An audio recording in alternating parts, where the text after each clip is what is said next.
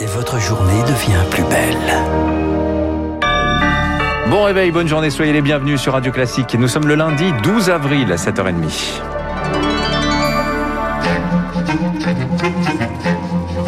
– 7h30, 9h, la matinale de Radio Classique avec Guillaume Durand. C'est un peu le chacun pour soi, car euh, en dehors évidemment des obsèques euh, du prince Philippe, c'est le jour J au Royaume-Uni pour une nouvelle qui, elle, est très bonne. Il se prépare au Happy Monday. Euh, Marc Bourreau, bonjour. De quoi s'agit-il? Oui, Bonjour Guillaume, bonjour à tous. Un lundi joyeux pour les Britanniques. Dans le pays le plus touché par la pandémie en Europe, après quatre mois de rideau, les Anglais entament une étape du déconfinement aujourd'hui. Euh, bonjour Charles Bonner. Bonjour Marc. Au programme, des pintes et un grand coup de peigne. Et sans oublier les levées de poids et d'haltères, puisque les salles de sport font partie des commerces autorisés à ouvrir, avec les coiffeurs donc, mais pour le moment, seulement les terrasses.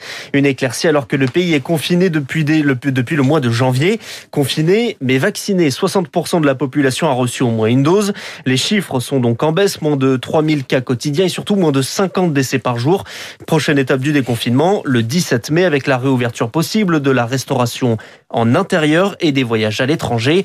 Le gouvernement doit d'ailleurs présenter un, un, projet de passeport vaccinal qui pourrait permettre dans le pays du football et du rock un retour dans les salles de concert et dans les stades. Merci Charles Bonner. A contrario, chez nos voisins, l'option déconfinement s'éloigne en Allemagne. La chancelière plaide pour un bref tour de vis au niveau national. Le pays a franchi ce matin le cap des 3 millions de malades depuis le début de l'épidémie. En France, le gouvernement ajoute une nouvelle corde à son arc contre le virus. De quoi s'agit-il, Marc? Eh bien, alors que le seuil des 100 000 morts s'approche à grands pas, que les hôpitaux affichent complet, la bataille va se jouer une fois de plus sur les piqûres, les vaccins ouverts aux plus de 55 ans sans condition à partir d'aujourd'hui.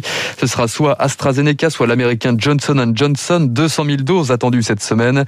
Enfin, pour les vaccins Moderna et Pfizer, l'intervalle entre les deux injections va passer de 4 à 6 semaines pour accélérer le nombre de primo-vaccinés. Les autotests entrent également en action. Oui, 3 cm dans chaque narine, Guillaume, à domicile, n'importe quand. Les premiers kits arrivent progressivement en pharmacie.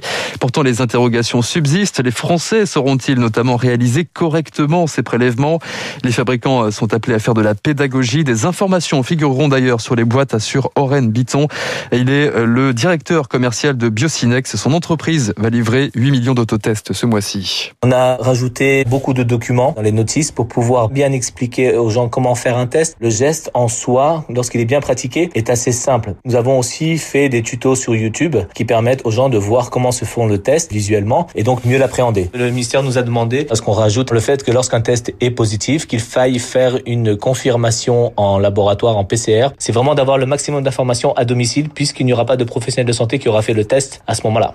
L'exécutif espère un déploiement dans les établissements scolaires à partir de la fin avril avec un dépistage des professeurs et des élèves deux fois par semaine. Et pendant ce temps-là, j'ai l'impression de vous poser la même question, mon cher Marc, mais vous y répondez toujours avec précision. depuis maintenant des semaines. Les restaurants et les bars, c'est pour quand? Eh bien, euh, y aura-t-il une réouverture progressive? À la mi-mai, Guillaume Comme le promettait Emmanuel Macron la semaine dernière, selon le JDD, un plan en trois phases serait dans les cartons, une réouverture progressive, d'abord les hôtels, puis les terrasses, avant une jauge élargie progressivement dans les restaurants d'ici la fin juin. Il reste maintenant à trouver des bras. Les professionnels craignent de ne pas revoir leur personnel après un an de restrictions. Certains se sont reconvertis, d'autres ont tout simplement disparu dans la nature, Émilie Vallès. Tschüss. Après plusieurs mois de fermeture et de chômage partiel, Delphine Mériot voit son effectif fondre.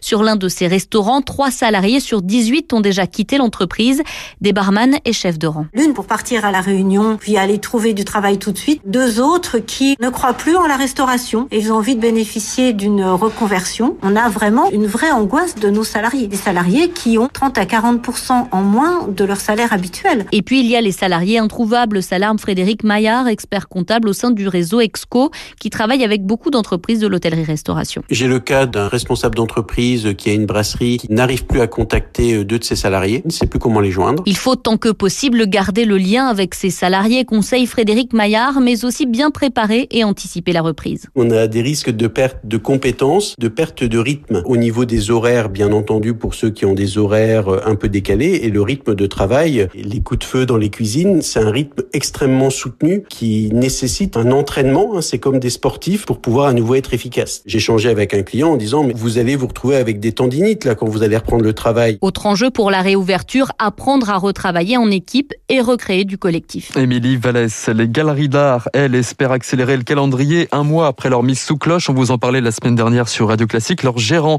ont déposé un recours devant le Conseil d'État. Pourquoi fermer alors que les salles de vente aux enchères continuent de fonctionner? Réponse des juges aujourd'hui.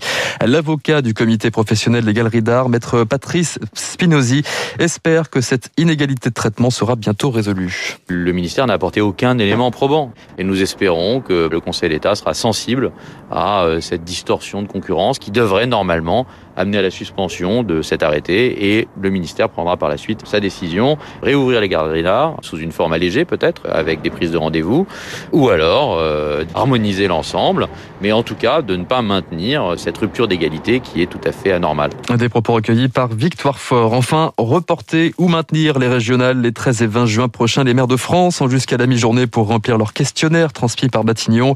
Jean Castex serait favorable au maintien avec un protocole sanitaire renforcé en cas de report le président du Sénat, Gérard Larcher, menace de saisir le Conseil constitutionnel. À la une également de ce journal, il est 7h35, vous êtes sur antenne de Radio Classique et bienvenue à vous tous.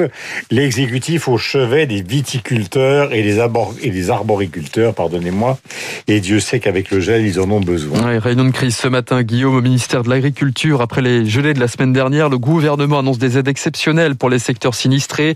Des centaines de milliers d'hectares de récoltes décimées. Patrick Gauthier, arboriculteur dans le Maine-et-Loire, a lui perdu au moins 70% de ses récoltes de pommes, de poires, de pêche et le retour des températures négatives cette nuit lui fait craindre le pire. J'ai allumé 5 bottes de paille et puis euh, une centaine de bougies. Le peu qui avait été sauvegardé, euh, on va dire euh, mardi dernier, ça peut être perdu maintenant.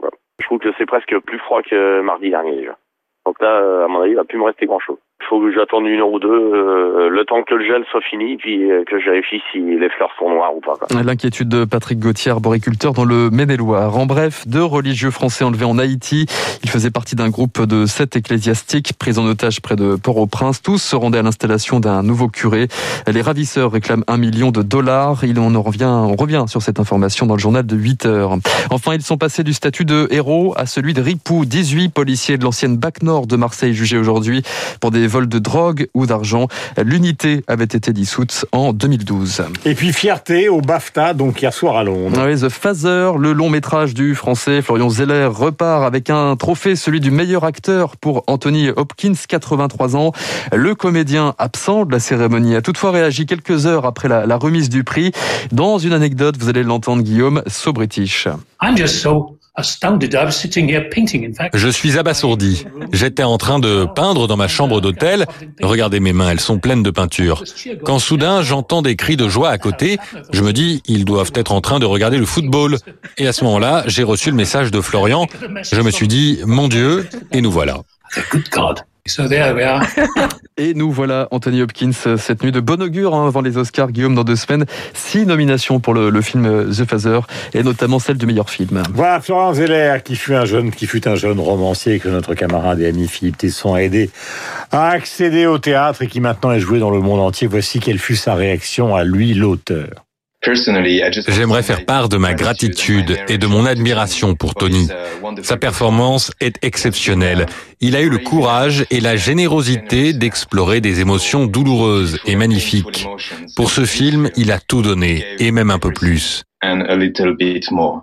Merci au BAFTA et un immense bravo à toi, Tony.